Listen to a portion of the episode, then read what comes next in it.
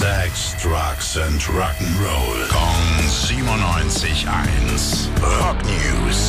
Schönen guten Morgen, lieber Tim. Was hast du Neues für uns? Ich habe einen neuen Feiertag für uns. Jetzt im Dezember. Ne? Bei uns feiert man ja eher Advent oder ein Pelzmärtel. In San Francisco seit diesem Jahr Metallica. Ich dachte, in San Francisco werden Metallica eigentlich das ganze Jahr über gefeiert. Ja, das natürlich sowieso. Aber ab sofort haben sie jetzt einen eigenen offiziellen Feiertag, den Metallica Day. Und der fällt auf den 16. Dezember, soll die enge Verbundenheit der Stadt mit der Band zelebrieren, so eine kleine Würdigung zum 40-jährigen Bestehen von Metallica. Wow, zum 40. Geburtstag einen eigenen Feiertag. Das klingt nicht schlecht, ja.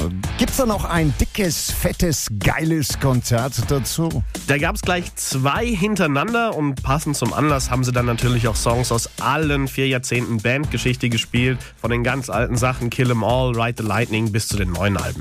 Rock News. Sex, Drugs and Rock'n'Roll. Kong 97.1. Frankens Classic Rocksender.